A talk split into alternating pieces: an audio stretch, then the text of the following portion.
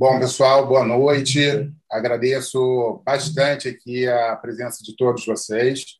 Para quem não me conhece, eu sou Léo Farias, fundador e CEO da Agência de Conformidade e Proteção de Dados, a CPD Brasil. Eu gostaria de fazer alguns comentários aqui para vocês antes. Né? Essa live ela vai ser gravada, posteriormente ela vai ser publicada no YouTube da CPD Brasil. É, como moderador, eu vou acabar desviando o olhar aqui, seja para olhar um comentário, seja para é, poder interagir com, com vocês. Então, eu peço desculpas caso antecipadamente aqui eu, eu não esteja olhando diretamente para a câmera. Eu gostaria de pedir também para quem não segue a CPD Brasil para seguir lá o nosso Instagram. Na nossa bio tem um link com vários outros links né, para notícias, eventos que a gente está participando. Então, se vocês tiverem interesse aí também seguir. Aproveito para fazer um comunicado é, que no dia 17 a gente vai fazer um lançamento de um curso gratuito. Então, vai, a gente vai tratar a LGPD do, do zero até a publicação da lei. Então, se você já é uma pessoa que tem mais é, contato com a, a, a lei e acha que, de repente, esse assunto é muito básico para você, mas conhece alguém que, de repente, tem dúvidas, esteja querendo participar, essa coisa toda, por favor, pode compartilhar, vai ser um prazer ter o seu, o seu convidado, a sua indicação lá como nosso aluno. Então, agora eu gostaria de fazer a apresentação de um, uma pessoa que eu admiro como profissional, o Leonardo Rosa. Ele não é especialista em LGPD, mas é especialista na área de supply chain. É um excelente profissional aí que tem um, um grande, uma grande trajetória nessa área de, de compra e venda, né, na verdade. Eu acho que ele já passou aí pelos dois, pelo que eu me lembro da trajetória profissional dele. Então, eu vou deixar ele se apresentar rapidinho, depois eu, eu tomo a bola aqui de novo para poder fazer uma breve introdução sobre o tema com vocês. Léo Machará, muito boa noite, obrigado pelo convite aqui, é um prazer estar falando com você novamente. É, desde que você assumiu essa função aí entendendo cada vez mais o que, que era a Lei Geral de Proteção de Dados, se tornando especialista na área. comecei a fuçar sobre isso e eu falei, pô, isso aqui tem tudo a ver com a área de compras, eu preciso levar esse conhecimento para a comunidade de compras, o quanto isso é relevante para a gente. E pelo tempo que eu tenho de, de trajetória aí, eu posso perceber que isso é um caminho sem volta, né? Isso é um caminho sem volta, uma vez que informação hoje é, é a, como, como o pessoal de compras gosta de falar, né? É a commodity do momento, é o petróleo do momento. Nada vale mais do que as nossas informações pessoais para o mercado hoje em dia, né, Léo? Exatamente, Léo. É, realmente é um caminho sem, sem volta. Aquela, aquele ditado popular de cada macaco no seu galho não serve para a LGPD, já que é um assunto multidisciplinar, envolve aí transversalmente N áreas dentro de uma organização. E para quem é, não não está familiarizado com a norma, com a LGPD, com as normas técnicas, vou fazer uma breve introdução aqui para vocês poderem entender o porquê que os Leonardo estão aqui uhum. é, numa quarta-feira à noite falando desse tema com vocês.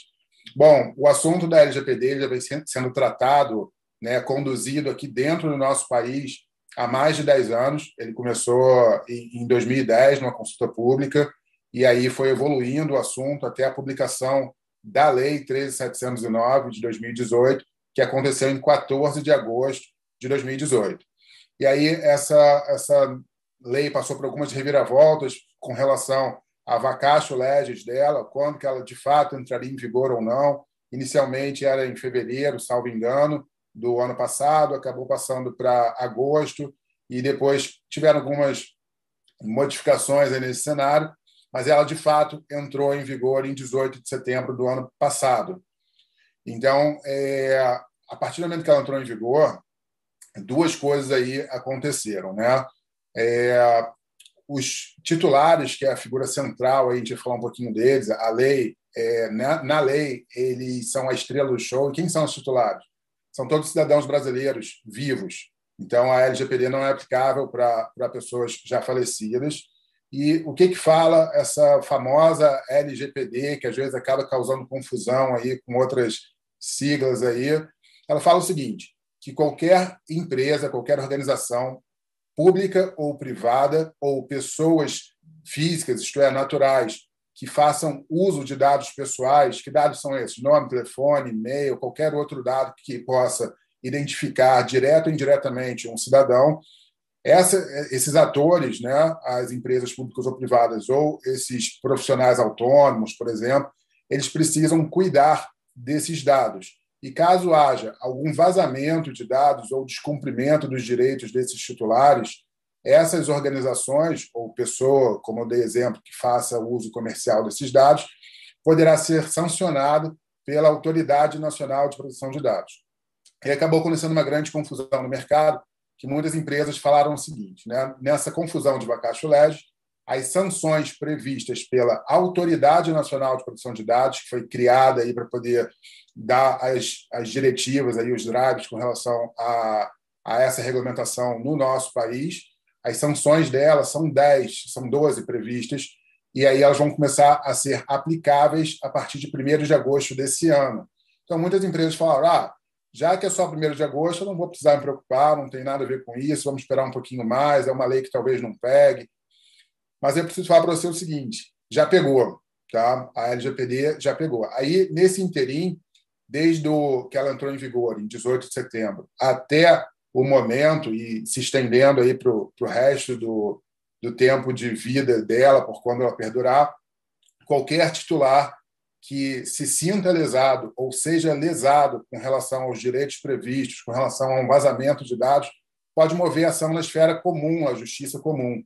Então, as organizações elas podem ser sancionadas de duas formas: pela Autoridade Nacional de Proteção de Dados ou pela, pela Justiça Comum. E isso já está acontecendo. A gente tem já vários casos, se vocês jogarem no Google, isso vão ver decisões é, é, jurídicas, né, com, tomando como base a LGPD. Então, falado tudo isso, né, para abrir esse, essa, esse bate-papo aí com vocês, é, a gente está aqui hoje justamente para falar que, como a LGPD ela se abrange para os mais de 20 milhões de CNPJs que tem no Brasil, e ela prevê é, direitos para todos os cidadãos brasileiros vivos, é algo que os, vocês, profissionais de compra, é, podem se preocupar de duas formas. Como é cidadão, então, como titular, quando vocês forem numa farmácia, quando vocês estiverem adquirindo algum produto, algum serviço que peçam os dados de vocês, é importante vocês saberem que direitos essa lei resguarda vocês. E como profissional, no, no âmbito profissional de vocês, é de extrema importância que vocês tratem desse assunto. E aí eu vou fazer um último aviso aqui e vou passar a bola para o Léo. Com relação ao conteúdo desse, dessa live, a gente vai criar um e-book tá, direcionado com esse material para é, vocês que estão é, prestigiando aqui a gente. Ele não vai ficar pronto amanhã, nem talvez até sexta-feira, porque ele é tailor-made, né, feito para vocês, é um presente aí da CPD. Então, quem já assina as nossas newsletters não vai precisar se preocupar que a gente vai mandar é, automaticamente para vocês. Agora, caso vocês você não assine a nossa newsletter, mas, mas queira receber essa, esse book, pode mandar um e-mail para esse e-mail que eu vou colocar no chat aqui, que é publicações@acpdbrasil.com. É, esse publicações, em realidade, é, sem acento, sem nada, sem cedilha, tá bom? Então, pessoal que quiser ir por ali, consegue. Então, eu vou passar agora a bola para o Léo. Seguinte, né? Eu acho que eu, eu já posso chamar ele de Léo, né? Que eu conheço há muitos anos. Não vou chamar de Leonardo, né? Mas o que acontece? Em outros momentos da, da história profissional do Brasil, história corporativa do Brasil, a gente teve uma espécie de ondas, né? que vieram e acabaram ocupando o mercado. Primeiro foram com as próprias ISOs, então começou uma verdadeira corrida para as organizações se adequarem às normas é, da a BNT e da ISO, principalmente a da família 9000, a norma 9001 de qualidade, por ser até uma exigência de muitas multinacionais, essa coisa toda. E aí depois a gente teve a questão do meio ambiente, também do conteúdo local na área de petróleo e gás, que também todo mundo achou que não ia pegar, que iam rasgar os contratos e por aí vai. E acabou que o profissional de compras acabou tendo que se envolver mais intimamente com esse assunto, porque é uma cadeia muito vasta nesses setores em específico. E aí a gente acabou tendo até é, profissionais de compras especializados nesses temas. eu acredito que a LGPD também não vai ser uma exceção com relação a isso. E aí, Léo, te convido um pouquinho para falar a respeito disso. Isso é mesmo, Léo Farias, exatamente isso, cara. É, se a gente for olhar um pouco mais, até um pouco mais lá para trás, né? Eu já tenho um pouquinho mais de 20 anos de carreira aí. Eu lembro que lá no começo, ainda estudando na universidade, eu sou engenheiro, né, como você, e a gente começou a tentar e ser chamado a atenção sobre segurança do trabalho. Então, todo mundo lia aquele livrinho verde de segurança do trabalho, fazia as provas sobre segurança do trabalho. Isso ficou cada vez mais forte nas empresas. E nós, profissionais de compras, como você falou, a gente precisou ficar cada vez mais atentos a, esse, a esses itens de segurança de trabalho junto aos nossos fornecedores para que eles não pisassem na bola e diretamente ou indiretamente manchassem a, a, a reputação da nossa companhia, que era contratante. Depois, como você falou, fez toda a parte relacionada a meio ambiente. Então, todo mundo achou que aquele, que aquele negócio não fosse pegar. Está muito relacionado à Europa, que já tinha uma conscientização tal. Vieram os selos verdes aí, colocando todas as empresas no eixo. Então, coube também os profissionais de compras a buscar a qualificação dos seus fornecedores, colocarem mais um ponto lá de qualificação, respeito ao meio ambiente. Em seguida, também veio toda a parte relacionada à qualidade, então puxando um pouco mais para ISO, para a parte de ABNT, entre outras normas, que a gente também achou que aquilo ali fosse ficar limitado a algumas indústrias, alguns mercados, não. Começou também a aumentar um pouco mais o sarrafo e nós de compras, mais uma vez, envolvidos a ter que exigir isso dos nossos fornecedores mais críticos. Porque estou falando de segurança, estou falando de meio ambiente, estou falando de qualidade, tudo que tem impacto direto ou indiretamente com a nossa marca, com a nossa companhia. Isso acontece alguma coisa junto ao nosso fornecedor, a gente está atrelado naturalmente.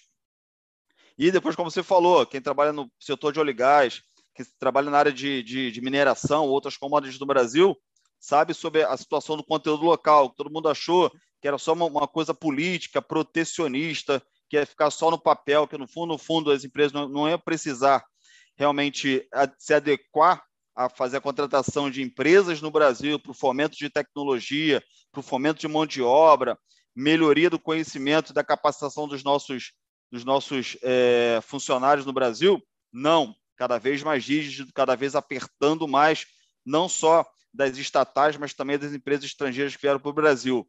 E agora a gente fala de LGPD, a gente fala de ESG também, são umas siglas aí, sopro de letrinhas que cada vez mais, e mais uma vez, nós profissionais de compras vamos precisar entender, porque a nossa relação com dados junto aos nossos fornecedores, junto com pessoas físicas do outro lado, junto com pessoas jurídicas do outro lado, é intenso. A gente vive o tempo todo em negociações, tratando documentos para lá e para cá, isso é fundamental. Por isso que é muito bom também a gente distinguir, né, Léo, é, qual é essa grande diferença?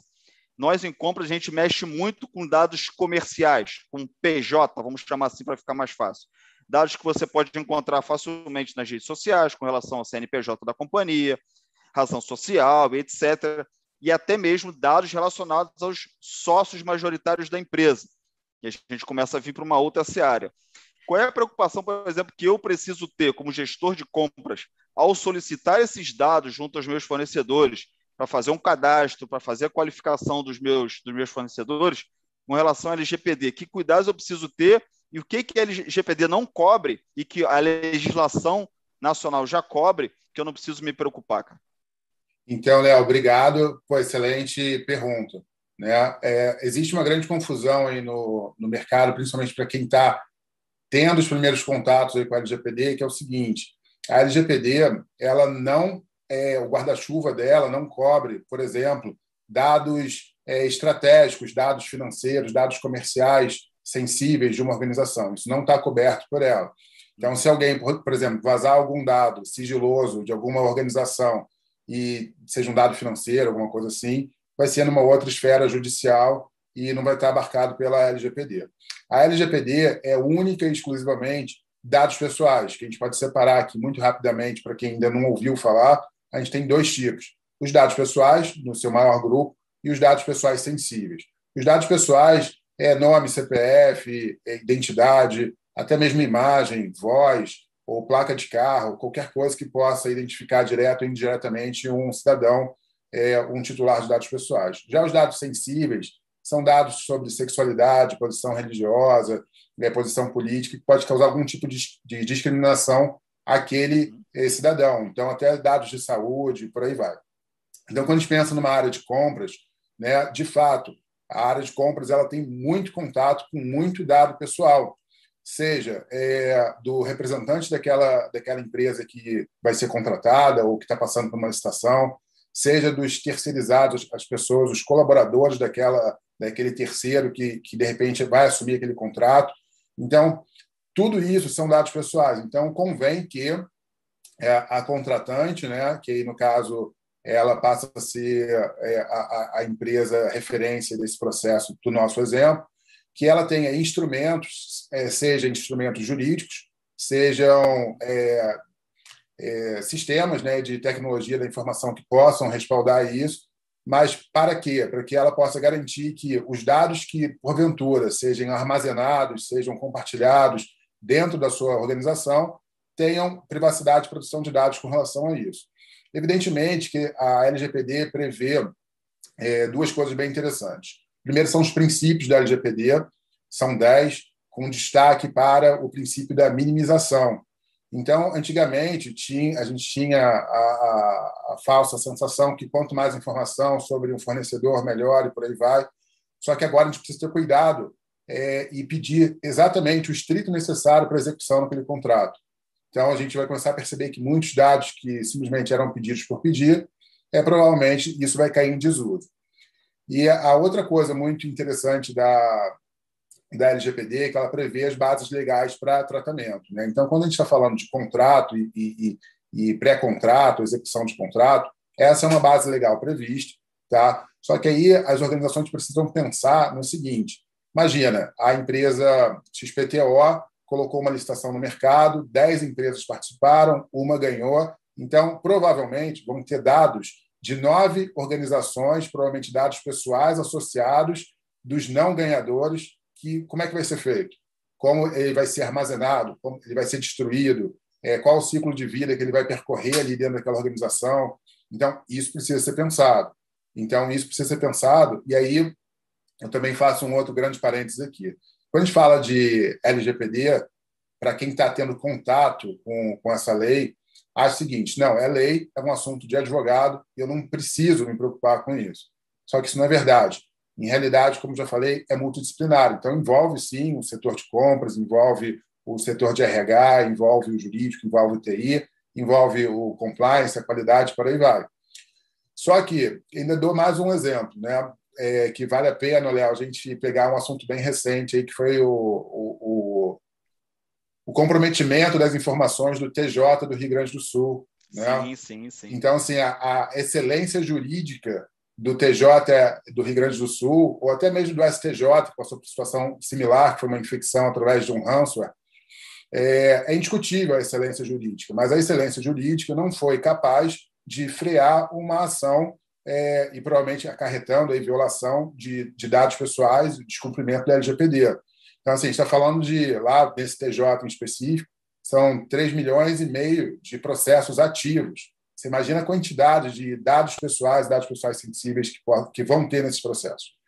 Então, colocado isso, não é um assunto só de jurídico. Então, é, a base legal precisa estar muito bem respaldada e as organizações precisam é, entender direitinho e até mesmo capacitar e aí, Léo, o que eu ia até é fazer uma colocação que a gente tem como exemplo aqui em termos de exigência de mercado, né? A Petrobras, que é uma empresa é, gigantesca, de excelência, né? de tradição dentro do, nosso país, e que ano passado ela colocou no mercado uma licitação para que ela fosse adequada à LGPD. Então, para quem já está no setor de, de, de compras, ou até mesmo já está aí no mercado de trabalho, sabe que uma vez que ela esteja fazendo isso, até aquelas boas práticas previstas na LGPD, ela vai pedir uma equivalência dos seus fornecedores né, e uma adequação destes à, L, à, à LGPD. O que, que você tem a dizer sobre isso? É, é aquela onda que a gente conhece, né? Quando uma grande companhia como a Petrobras, não só grande, mas gigantesca, né? Ela coloca alguma coisa em prática, ela realmente ela entende a importância e vai realmente fazer daquilo ali uma legislação para o restante da sua, da sua existência e vai até mesmo influenciar qualquer tipo de é, mudança que pode ter ao longo da fluência da lei. Né? E quando ela faz isso, ela vai para o mercado, ela faz um, uma concorrência pública para buscar realmente empresas que estão realmente fidedignas, né, respeitando a lei, conhecem a lei, para ser a sua prestadora de serviço, para co colocar a Petrobras em compliance à Lei Geral de Proteção de Dados, naturalmente os seus fornecedores, os seus subfornecedores em geral, toda a cadeia, vamos chamar do supply chain, vamos falar um pouquinho aqui da, da minha área, da, da nomenclatura da minha área, todo o supply chain ao redor da Petrobras vai a reboque. Toda essa onda vai passando de um para o outro, porque vai ser uma exigência natural. A Petrobras ela se adequa, beleza, como se ela fosse um selo de exigência. A gente pode lembrar lá no passado, quando é, lá no início do tal do CRCC, empresas para fornecerem para a Petrobras precisava ter um, o CRCC, que era muito difícil de conseguir, extremamente burocrático e exigente, burocrático no bom sentido de exigência mesmo, né? E naturalmente a Petrobras estimulando essa onda no Brasil, comprando realmente a ideia de respeito à lei, para colocar isso para vigorar, não aquela lei que ah, a lei pega e lei que não pega, não, isso aí já para a LGPD já não existe mais, mas a Petrobras fazendo isso, ela sinaliza para o mercado o seguinte, ó, eu estou fazendo a minha parte. Aqueles que têm interesse em continuar, continuar sendo meu fornecedor e que desejar ser meu fornecedor, precisa se adequar também à lei. Porque eu não vou responder o contrato dela, normalmente assim, eu não vou responder pelas não obrigações de vocês junto à legislação brasileira. E além da Petrobras, as famosas IOCs, né, as International Oil Companies, elas vão também a reboque. Elas vão copiar boas práticas da grande multinacional brasileira e vão fazer o mesmo no seu mercado. E, naturalmente, os seus, os seus subfornecedores, fornecedores, vão vir na mesma onda. Então, é uma onda que vai se propagando, se propagando, se propagando e vai chegar até a pessoa física que, que vai ser o prestador de serviço ali mais simples possível dentro dessa cadeia. Por isso que a gente tem que ficar muito atento, nós da área de compras, como é que a gente vai fazer essas contratações e que forma que a gente vai exigir essa documentação, que, que dados a gente vai exigir para que a gente possa estar de acordo com a lei, mas também não exponha desnecessariamente a nossa empresa e o nosso contratado perante a LGPD. Isso aí, Léo, muito bem colocado. Tem uma pergunta aqui da Luciana Bragato perguntando se a LGPD irá prejudicar uma contratação de um MEI. Né? Então, é, a resposta é sim, é, tanto, as duas partes envolvidas. Né? O MEI, na prestação de serviço, ele precisa é, considerar é, todas as diretrizes da LGPD. Então, ele tendo clientes, ele precisa Vou dar um exemplo de um agente de viagens. Né? Um agente de viagens tramita muito dado pessoal e até, às vezes, dado pessoal sensível é, através da sua prestação de serviço. Então, esse profissional, por exemplo, ele precisa estar, sim, é, adequado à LGPD, mas, evidentemente, considerando, pessoal, assim, não é, não é a gente fala, pessoal de informática, engenharia, de algoritmo, né? Zero ou um, não é zero ou cem. Então, assim, você precisa caminhar de acordo com seus recursos financeiros, tecnológicos e humanos. Então, assim, o importante é, é, ir caminhando aos poucos em termos da LGPD, porque é um universo e, às vezes, de fato, pode faltar recurso. Só que o importante é você estar caminhando. Então, como MEI, tem algumas ações que você pode adotar.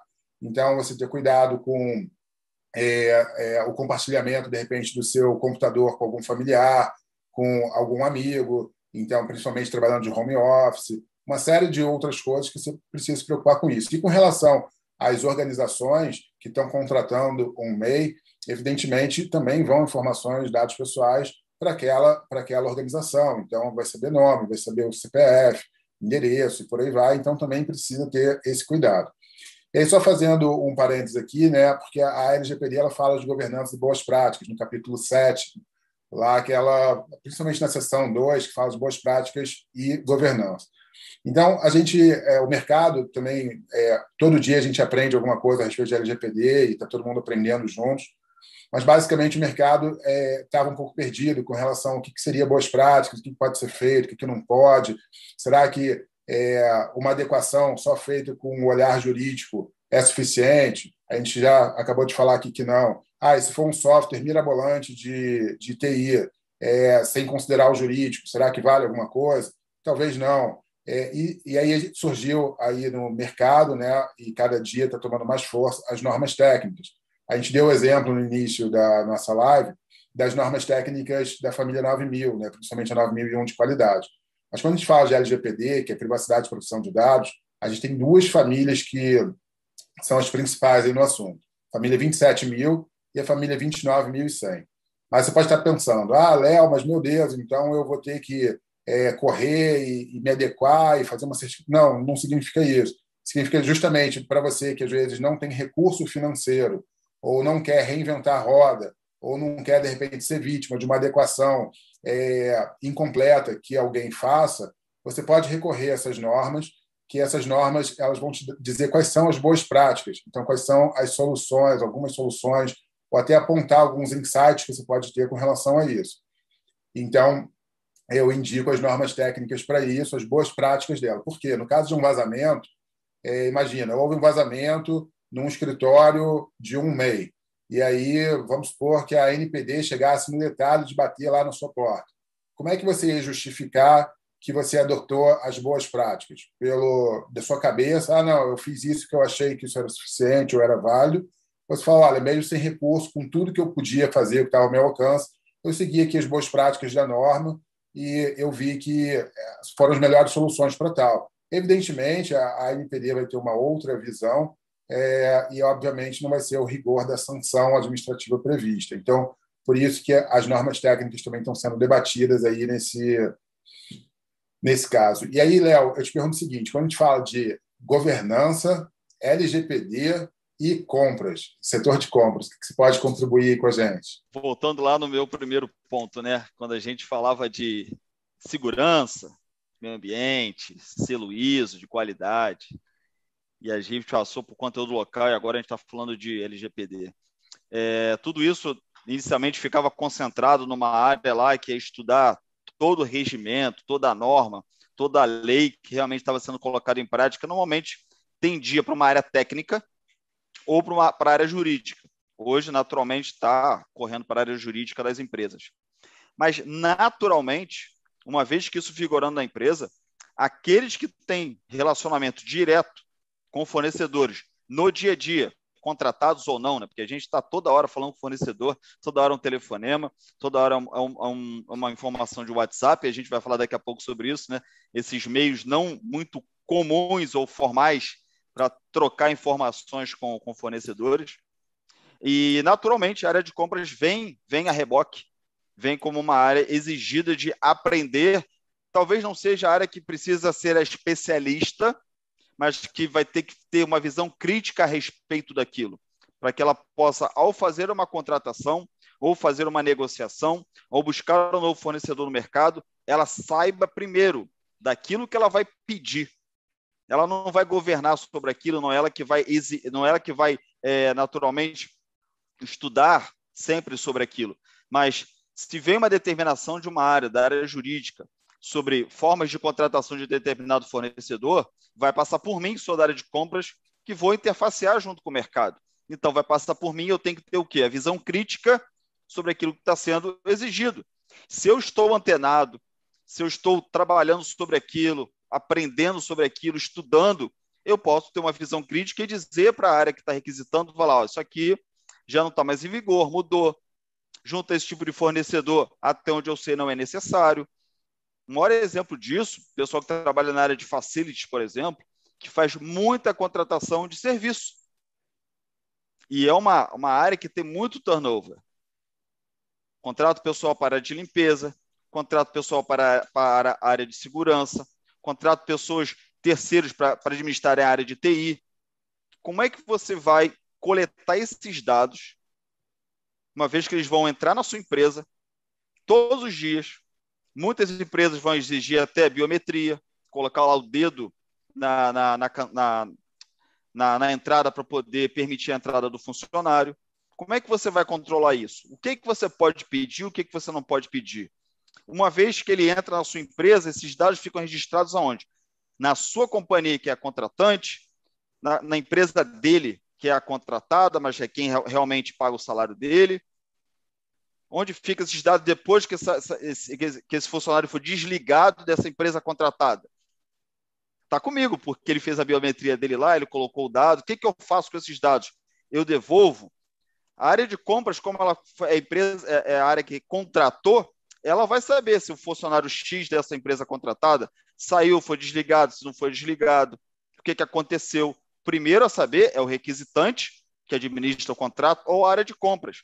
Então vai passar por nós parte dessa governança e nós temos que saber o que fazer, principalmente nessa área de contratação de pessoal. Pessoal que faz serviço externo. Eu contrato pessoas que vão, vão atuar na minha empresa em outro site. Contrato aqui pelo Rio, faço todo o trânsito pelo Rio, mas a empresa que eu contratei vai contratar pessoas, por exemplo, lá no Açu, no Porto da Sul, para trabalhar na minha base lá. Vai contratar pessoas lá de Barra de São João, de Campos, lá do Açu. Como ela trabalha esses dados? O que, é que ela exige desses funcionários? Que ela está contratando, temporariamente ou não. Isso tem alguma, algum, alguma implicação jurídica para mim, caso esses vasos da, vazem né, do meu fornecedor contratado? O que, que eu, de compras, preciso ficar ciente, conhecer e exigir dele para que não resvale na imagem da minha empresa. Então, nós, compras, precisamos não ser o, o, o departamento que vai governar sobre aquilo, mas nós temos que ter visão crítica para depois, amanhã depois, não contratarmos errado. Né? E participativa também, né, Léo? Porque assim, é muito importante que é, o setor que estiver dando é, o drive né, da adequação à LGPD dentro de uma organização que ele ouça, de fato, outros setores que podem contribuir significativamente para que todos estejam em compliance, porque eu vou, vou dar dois exemplos aqui. Né? Eu vou dar um exemplo seguinte. Imagina uma empresa média né, que ela fez todos os esforços para se adequar ao LGPD, ela contratou consultoria externa, ela seguiu as normas técnicas, é, o jurídico dela, todos os setores estão plenos e sabendo de tudo de LGPD. Só que o contador dela é terceirizado. E aí esse contador imprime todas as informações, larga tudo em cima da mesa dele e o Joaquim, que vai prestar serviço, ele às vezes olha ali o que está por cima e acaba vendo uma informação aqui e ali. Isso é considerado um vazamento de dados. E não é porque ele terceirizou é, esse serviço né, de, de contador que ele está isento aos olhos da LGPD. Por quê? Porque aos olhos da LGPD, essa empresa que é, contratou esse terceirizado do nosso exemplo, ela é controladora. Então, assim, ela é responsável pelos dados dos titulares, pelas decisões a respeito desses dados. Então, ela realmente também vai responder caso haja um vazamento nesse fornecedor. Daí a importância da qualificação dos fornecedores. Então, é uma tendência que vai acabar acontecendo que as empresas vão falar: olha, estou fazendo um imenso esforço para capacitar todo mundo, treinar, adequar, investir. Estou é, extrapolando os meus recursos financeiros, humanos e tecnológicos, por aí vai. Evidentemente que ela não vai querer colocar tudo isso em risco, é, não tendo uma garantia que os fornecedores que ela está contratando têm uma equivalência e que também dão valor à, à LGPD e por aí vai. Outro exemplo que eu quero dar, que chamou muita atenção, até para compartilhar essa experiência com vocês, é, você falou de é, biometria, né? A biometria a gente usa aí em um monte de lugar, na academia, é, em um monte de lugar, e às vezes não tem a real noção do que pode ser feito com ela. Mas, pois bem, eu fui num prédio na Avenida Paulista, um prédio chique, é, para fazer um, um curso, né? me capacitar. E aí pediram o meu nome, eu dei, pediram minha identidade, eu apresentei, pediram para tirar uma foto minha, eu deixei. E aí pediram a minha digital. Eu falei, não, minha digital, não. Mas por que não? né? É porque simplesmente a digital não tem segunda via. Então, assim, você fornece a sua digital, não, tô, não desconfiei, evidentemente, de maneira alguma, de quem eu estava ali tratando. Mas esses dados vão para onde? Vão ficar armazenados por quanto tempo? Quem vai ter acesso? E, querendo ou não, apesar de ser uma realidade é muito distante de nós brasileiros, né? e aí tem outras experiências, mas eu não vou adentrar aqui que não cabe, mas é, uma digital suficiente para você emitir um passaporte falso, é suficiente para você conseguir usar para questões ligadas ao terrorismo, por aí vai. Então, assim, vai muito além. E isso tem valor no mercado, isso tem valor na dark web, na, ou deep web, como vocês preferirem. Então, assim, são coisas que no nosso dia a dia você pode pensar, pô, mas é uma simples digital. E mesmo na academia que você vai, né, é, às vezes, tem organizações que têm convênios ou parcerias, ou até contratam é, academias e por aí vai, para que seus colaboradores possam ali é, treinar, fecham um contrato, por aí vai. E essas digitais, como é que elas são armazenadas? Então, isso também precisa ser pensado. Então, quando a gente pensa em equivalência, uma tendência que vai acontecer no mercado é justamente do, dos contratantes né, é, acabarem fazendo auditorias nos seus fornecedores para saber, de fato, qual é o nível né, de preocupação deles, se é próximo ou não daquela organização que está contratando. Isso aí também, com certeza, vai ser uma próxima tendência aí do que está acontecendo. E aí, Léo, é uma outra coisa bem relevante, né, que às vezes o profissional de compra já está pensando, pô, mas eu já estudei tanto, eu já fiz uma faculdade, eu já fiz um monte de curso, tenho um monte de matriz SWOT, de análise, disso, daquilo, outro, para poder seguir. E será que eu vou ter que aprender mais uma coisa, ter que virar especialista em LGPD? Não.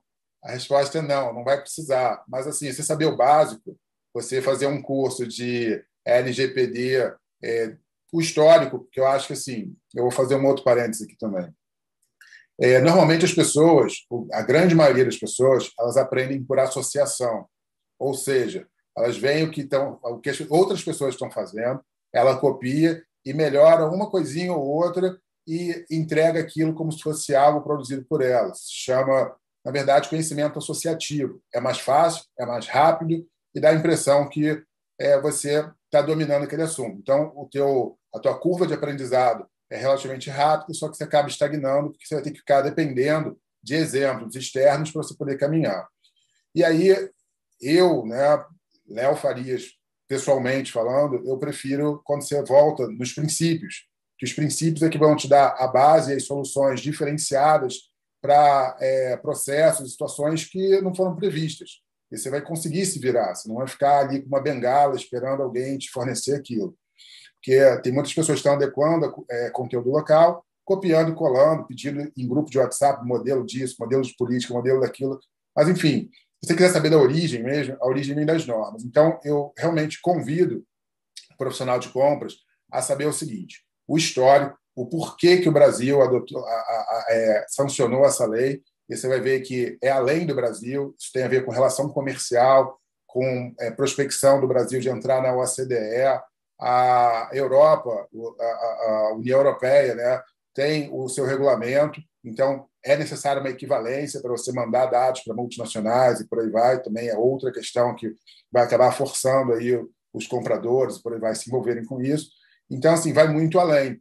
Então, se vai muito além, eu convido você a ir no histórico e nos princípios. E se você quiser boas práticas internacionais que vão servir para, se for o caso de uma multinacional, a matriz na Europa ou nos Estados Unidos e aqui no Brasil também, que você adote as normas técnicas que foram faladas.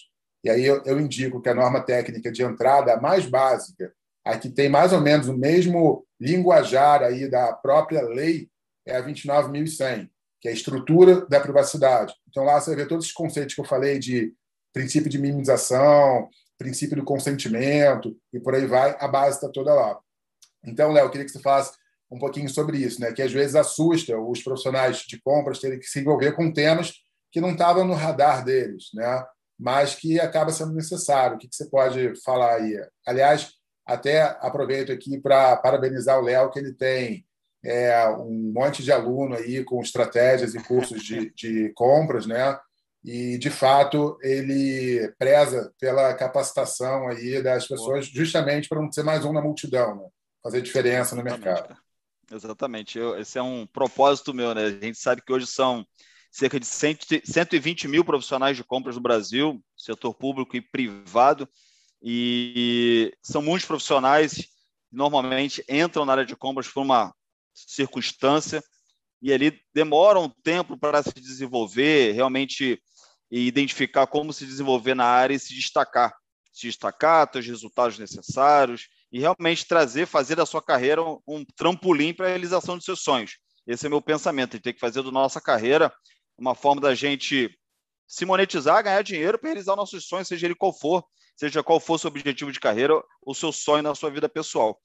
E eu vou trazer bem um exemplo para você, Léo, meu, como eu acho que é importante, todo e qualquer profissional, mas meu específico na área de compras, como é que eu passei a destacar na área de compras, a primeira empresa onde eu trabalhei, assim como 99% dos compradores. Eu saí da área de vendas, por exemplo, e inimaginavelmente, de uma hora para outra, eu fui para outra companhia e sentei numa cadeira de gerente de supply chain sem ter comprado nada nunca na vida. Só vendia, né? Foram 10 anos na área de vendas e hoje já fazem 10 anos na área de compras. E o que, que eu precisei fazer? Eu não era comprador raiz, comecei a me desenvolver na área e comecei a ver possibilidades da empresa, daquilo que eu poderia estudar, ter conhecimento, aplicar e realmente me diferenciar. Foi como a gente falou bem no iníciozinho. Eu comecei a estudar sobre conteúdo local e fui estudar sobre conteúdo local nas principais fontes e me especializei na área. Depois eu fui estudar um pouco mais sobre segurança do trabalho. Com isso, eu chancelei duas áreas dentro da minha área de compras, que eu também fui estudando, estudando, estudando, me especializei e coloquei duas áreas de alicerces na minha carreira. Quando pintaram a oportunidade de discussão sobre um dos dois temas na companhia, primeira coisa falaram assim: quem conhece desse negócio aqui na empresa? Aí lembraram, ó, o Léo Rosa é um cara que fez uma especialização na área de conteúdo local. Ah, o Léo Rosa é um cara que fez uma, uma, uma especialização, na verdade, cursos na área de segurança do trabalho. Na hora, me sacaram da área de compras, eu fui começar a atuar em outras áreas em paralelo e o meu nome naturalmente foi ecoando nas áreas. Eu fui me, me, me, me destacando, foram me utilizando a minha mão de obra para outras coisas, e assim eu fui ó, me promovendo, me promovendo. Por quê? Eu comecei a ser uma pessoa diferenciada dentro do meu universo de compras. Nós eram mais de 140 compradores. Nosso departamento era múltiplo, não só no Rio de Janeiro, como em outros, outros lugares. O que, que eu tinha que fazer? Me diferenciar. Como a gente tem agora uma grande onda, uma grande necessidade de se especializar sobre, sobre a Lei Geral de Proteção de Dados, que, que eu faria como comprador entrante na área ou com uma certa experiência que gostaria de se destacar? Ah, vou me especializar? Não, inicialmente não precisa se especializar. Faz uma, tem uma porta de entrada, estude a respeito, comece a falar sobre isso na sua empresa. Provavelmente ninguém lá saiba disso ainda só ouve, só ouve falar, né? Igual a música lá do Zeca Pagodinho, só ouve falar, não sabe nem da importância e de quanto isso cada vez mais vai ser exigido. Talvez você seja o comprador ou a compradora que vai tratar isso de frente, que vai ser realmente vai ter a governança sobre aquilo e você vai poder de repente escrever um procedimento baseado nas normas, como o Léo Farias falou, e você vai, vai ser a pessoa realmente que vai ser especialista em LGPD na sua companhia. Por que não? Se você tem familiaridade com o assunto, você gosta de processos, gosta de normas, de aplicação das normas, de verificação se aquilo está sendo bem feito na empresa, você está agregando valor. Como a gente fala no mundo de compras, é o cost avoidance. Você está evitando que a empresa tenha um custo, de repente, lá na frente, de mudar um fornecedor, porque você descobriu que ele não tem uma boa política de governança de, de dados. E no meio do caminho você descobre, isso pode ferir a imagem da sua empresa, você tem que mudar mudança de fornecedores é um custo elevado. Dois, a, empresa, a sua empresa pode ser depois multada por não ter uma boa governança em dados. Então, você está evitando que a empresa, está blindando a empresa com relação a algo que é novo, é vigente, que já está sendo exigido.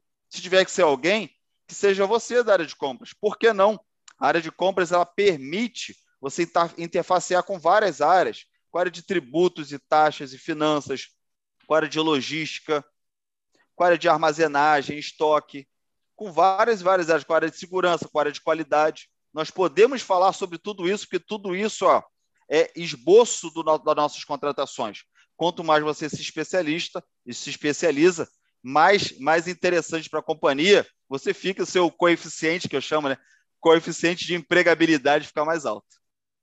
É isso aí, Léo. É, é, muito muito boas suas palavras e de fato é isso ao invés das pessoas se preocuparem só com o que e como saber dos porquês também é, é bem necessário né e aí você falou justamente dessa ligação é, do setor de compras com n outras áreas e até mesmo o RH né porque como você até já tocou no assunto se alguém for desligado ou até mesmo que você precise de alguém com perfil XYZ, você também precisa saber da, quali da qualidade, né, da qualificação daquele teu fornecedor. Então, isso vai ser uma tendência.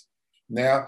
É, evidentemente que é, o jurídico e o TI, provavelmente, dentro de uma organização, é, vai, vão ter é, mais, mais participação, né? por assim dizer, mas, no geral, as organizações elas tendem a criar um comitê de privacidade e proteção de dados. Esse comitê, obviamente, vai ser multidisciplinar e multissetorial, dependendo, evidentemente, do tamanho da organização. Né? A gente está dando exemplos um pouco mais macros, mas aí, nesse sentido, é, você, de fato, ter o conhecimento vai te permitir é, fazer a diferença e, e com situações é, simples, como a gente falou. É, você vai, vai adotar política de tela limpa, então seu computador vai estar sempre é, bloqueado ou desligado, se não estiver usando, se não tiver ninguém ele monitorando. Você vai adotar a política de mesa limpa, você não vai sair largando um monte de documento sensível, seja documento comercial sensível ou com dados pessoais. Você vai poder é, fazer contratações muito melhores é, dentro de uma mesma organização. Imagina que tenham cinco compradores e só você sabe de LGPD. Evidentemente, as suas contratações elas vão ter uma qualidade muito melhor, vão agregar muito mais para a tua organização do que os teus colegas é, ou amigos, enfim, que não estejam adotando isso, não estejam aderindo a isso. E como eu bem falei, né, é, o que se refere é, da o que se refere à LGPD, por que, que a LGPD não é flexível? Né? O Brasil até tentou, né? mas assim, como você tem que ter equivalência com outros países, não dá, não dá para dar jeitinho na lei. Né? Agora, o que dá para dar jeitinho é na adequação. E aí eu compartilho até tristemente com vocês que muita organização ainda acha que publicar uma política de privacidade no site e não fazer mais nada é se adequar ao LGPD, mas não é. O que ela tem que fazer é praticar o que está ali naquela política de privacidade. E assim, a gente vê várias situações do dia a dia é, é, que as organizações vão começar a ter problema. Exemplo, eu comprei recentemente um item no Mercado Livre que na embalagem, do lado de fora, veio meu CPF. Tem necessidade no CPF tramitar publicamente para todos, com meu nome completo, endereço CPF. O que, que não dá para fazer com esses dados? ou até mesmo o entregador ali do Mercado Livre, que provavelmente é o fornecedor do Mercado Livre, é um terceirizado, ele tem um aplicativozinho que ele pede minha identidade ou meu CPF. Mas por que, eu tenho que dar para ele? E como é que ele vai tratar dessa informação? E se ele perder o celular? Enfim, esse tipo de coisa, as empresas dando exemplos para poder justamente fazer vocês refletirem, vocês vão ver que a questão de privacidade e proteção de dados está presente em N lugares, como a gente viu esse recém vazamento de mais de 220 milhões de pessoas, e aí abarcaram também dados do Detran, é, IPVA, Renavan, tudo que tem direito. Isso é muito grave. Então, assim, são todas as organizações. Então, até chama a nossa atenção que, normalmente, quando você vê alguma lei que cause algum enforcement no mercado, né, ou não, que aí é justamente ela pode pegar ou não de acordo com o enforcement dela, a LGPD ela, ela tem o guarda-chuva dela muito muito amplo, né? Que você pega as públicas, as privadas e as pessoas físicas que usam dados pessoais com fins comerciais. Então, eu aproveito também para fazer um outro é, chamar a atenção de vocês para uma outra confusão no mercado, que eu acho que é legal compartilhar e, e, e, e dar o melhor entendimento a vocês, que é o seguinte. É, no, na LGPD, se vocês abrirem a LGPD, a Lei 13709, tem lá o, o site do Planalto, até vou colocar o link aqui para quem quiser, por curiosidade, depois dar uma olhada na lei. Ela prevê alguns atores, prevê algumas pessoas por lá. E aí ela prevê também o conceito de tratamento. Você vai encontrar a palavra tratamento de dados pessoais infinitas vezes no que se refere a esse tema, seja na lei, no Google, onde quer que seja. Só que o conceito de tratamento ele é muito mais amplo do que o conceito que a gente vê no dicionário. E quando a gente fala de proteção e privacidade de dados, a gente está falando de mais de 20 verbos associados a essa única palavra. Mas aí, por que estou falando isso? Porque muitas pessoas têm confusão. O que é tratar dado? Tratar dado, a gente tem uma frase que é, que é, é engraçada, que tudo que o sol bate né, é considerado tratamento. Então, exemplo, por que estou falando isso? que é a, vou dar o um exemplo aqui da CPD para ficar mais fácil. A CPD ela publica várias notícias pertinentes ao mercado, justamente tomando como base as normas técnicas que a gente já falou e tudo. Até convido quem quiser se, se inteirar mais do assunto, ler essas matérias que estão no site ou até mesmo assinar as nossas newsletters. Mas para que nós possamos pedir o seu consentimento, que é uma base legal perante a LGPD, a gente precisa tratar os seus dados.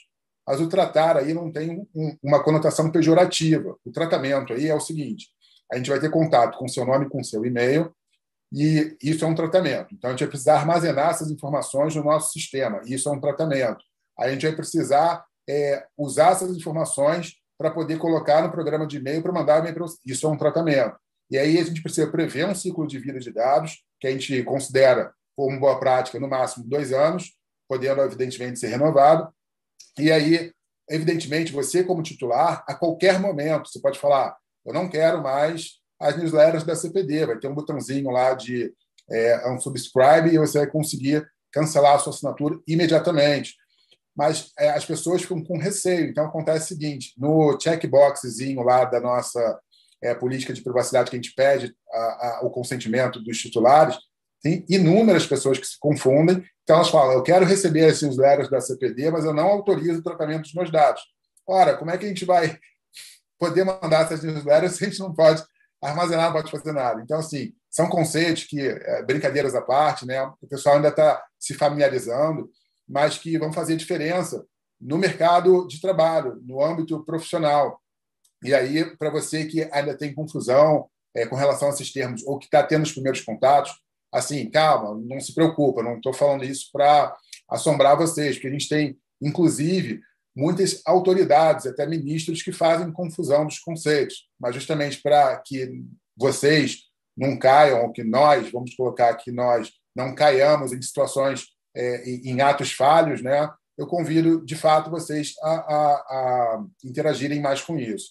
E aí, o, Léo, é, com relação a, a, tudo isso que a gente está falando, né?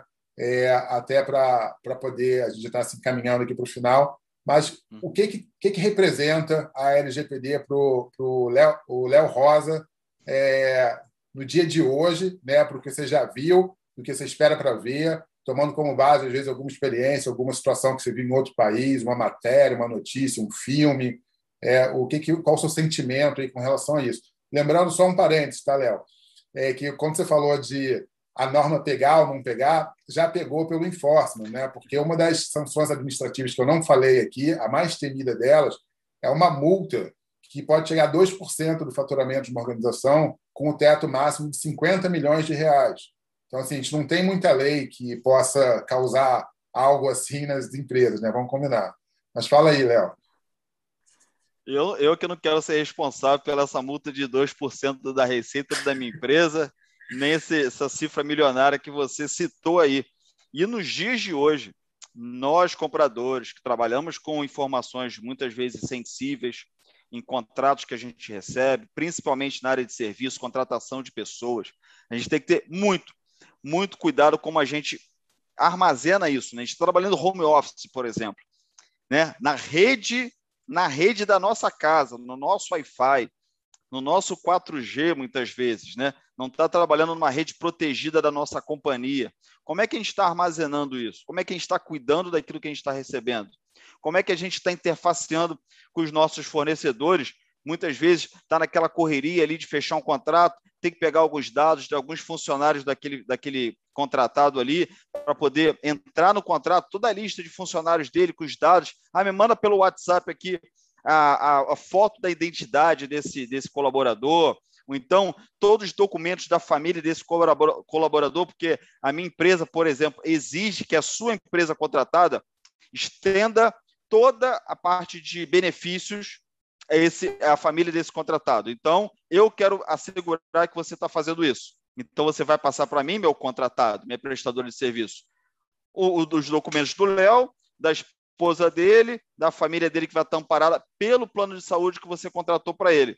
Ali na correria, porque eu tenho que contratar logo, mas eu tenho que demonstrar isso, que isso está sendo contratado legalmente pela minha empresa, me manda pelo WhatsApp. O meu particular mesmo, rapidinho aqui. Como você trata esses dados? E se amanhã ou depois esses dados vazarem, seja lá o que for que pode acontecer com essa família, com esses dados vazados. Partiu de você, mas você trabalha para um CNPJ que amanhã ou depois pode ser multado, passar por essa situação que o Léo Farias falou. Então, nós que estamos trabalhando muito de casa, trabalhando com informações no dia a dia de fornecedores, com, com, os, com os, muitas vezes com colaboradores desses fornecedores, a gente tem que prezar muito por isso. A gente já prezava porque a gente já, já foi muito treinado com a parte de compliance. O compliance está muito relacionado aqui, CNPJ, né? e praticamente a base acionária das empresas. Agora a gente está falando de pessoas, né? de seres humanos, né? com as suas próprias informações, aquilo que a pessoa vai carregar para o resto da vida. Né? A sua digital, a sua ocular, os seus dados pessoais ali. Então, assim, a gente tem que ter muito cuidado, a gente está mexendo com a vida das pessoas, então nós, profissionais de compras, o que, que a gente tem que fazer? Vamos estudar, vamos saber até onde vai o nosso limite de bateria, o que, que a gente pode colaborar com a nossa empresa, o que a gente pode exigir de verdade dos nossos fornecedores. A gente está seguindo só boas práticas que a gente aprendeu até hoje, que é exigência, a gente fica exigindo, mas na verdade não precisa. Até onde a gente pode ir? Se o fornecedor se negar e falar, Leonardo, ó, até aqui eu posso te dar esses dados, daqui para baixo não. Por quê? Porque também o meu limite de bateria junto aos meus funcionários até aqui, cara. Eu não que você tem que me exigir isso. Ah, não, isso é uma boa prática da minha empresa. Não, boa prática, como o Léo falou, você deve estar realmente só replicando aquilo que sempre foi feito e, pô, e não tem a necessidade. Na lei não tem a necessidade. Ou o contrário. Algum fornecedor pode se restringir de te dar informações que na lei ela é exigida. Então você vai fazer o quê? Você, ó, aqui, ó, aqui está a lei, isso aqui está sendo exigido, por favor, blá blá blá. Não, me restringo, não vou te dar esses dados. Desculpa, você está fora. Você está fora. Eu não vou colocar o meu nome, a minha carreira, a minha empresa num risco desnecessário. Então é muito bom que a gente trabalhe sempre, como eu falo para meus alunos, Léo, com a nossa base de negociação, de contratação, de seleção de fornecedores, tem que ser através de fatos e dados. Fora disso, é suposição, achismo, ou então só aquilo que você falou, né? você aprendeu com alguém e só vai replicando aquilo que, que esse alguém falou para você, sem ao menos saber o que, que essa pessoa falou, se a fonte dela é realmente uma fake news, você fidedigna, né? Você fica com aquilo ali martelado, aquela caixinha, e você só estudando para realmente é, é, evoluir em qualquer, em qualquer disciplina, cara. Então, o que eu posso dizer para qualquer profissional de compras? Você gostou do tema? Tem a ver com você? Você acha que realmente pode ser importante para a sua carreira? Pode ser um diferencial, como eu falei que foi, foi na minha, em alguns outros setores que para mim não pareciam importantes, eu realmente peguei aquilo como importante para mim, e assim eu fui promovido, tive destaque, fui reconhecido. Te, te faço esse desafio, faço essa sugestão, aprenda a respeito com algo que, o Léo falou, não é mais uma lei que vai colar ou não colar no Brasil, né? Já colou porque, ó, é de cima para baixo, é top down. É isso aí, Léo. É, uma coisa que você também falou, até realmente para a gente já finalizar aqui, as organizações também precisam ter muito cuidado, justamente com os dados dos menores de idade. Então, por conta dos benefícios, né? Isso é, é algo que, de fato, elas precisam ter mais cuidado ainda, cuidado redobrado, né? Então, assim, dados pessoais, dados pessoais sensíveis e dados de, de criança e adolescente, é, precisa ter realmente bastante cuidado. Então, Léo, eu gostaria imensamente, em nome da CPD Brasil, de agradecer a sua presença. Pessoal, quem gostou do Léo, quem gostou da, da, das sábias palavras dele, segue ele lá no Instagram, arroba Estratégia de Compras né, no LinkedIn. Léo, seu LinkedIn é o mesmo?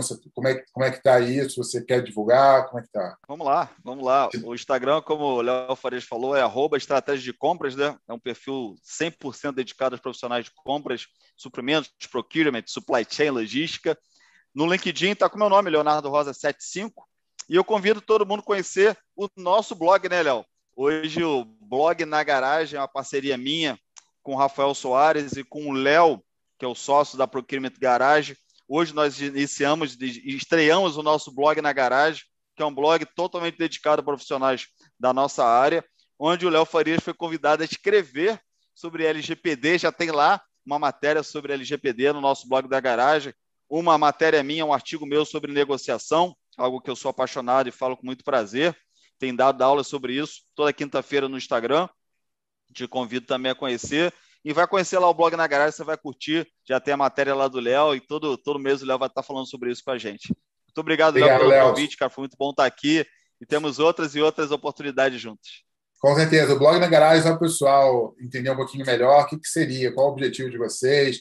É algo regional, nacional, é, da América do Sul, do mundo? Fala aí para gente. O blog na garagem nasceu hoje, né, de um sonho que surgiu no início do ano, porque a gente entende que o, a comunidade de compras precisava ter um lugar único para buscar conhecimento, conhecimento de verdade, conteúdo de verdade, mas com vários alicerces. Né? Então, a gente vai ter gente falando de carreira, de RH, por exemplo, vão ter coaches falando, vai ter pessoal falando de lei geral de proteção de dados, vai ter gente que está falando de melhores práticas, vai ter gente falando de negociação como eu, ferramentas e técnicas de compras, inovação e tecnologia, tudo aquilo que circunda um profissional de compras que a gente acha relevante vai estar no lugar só.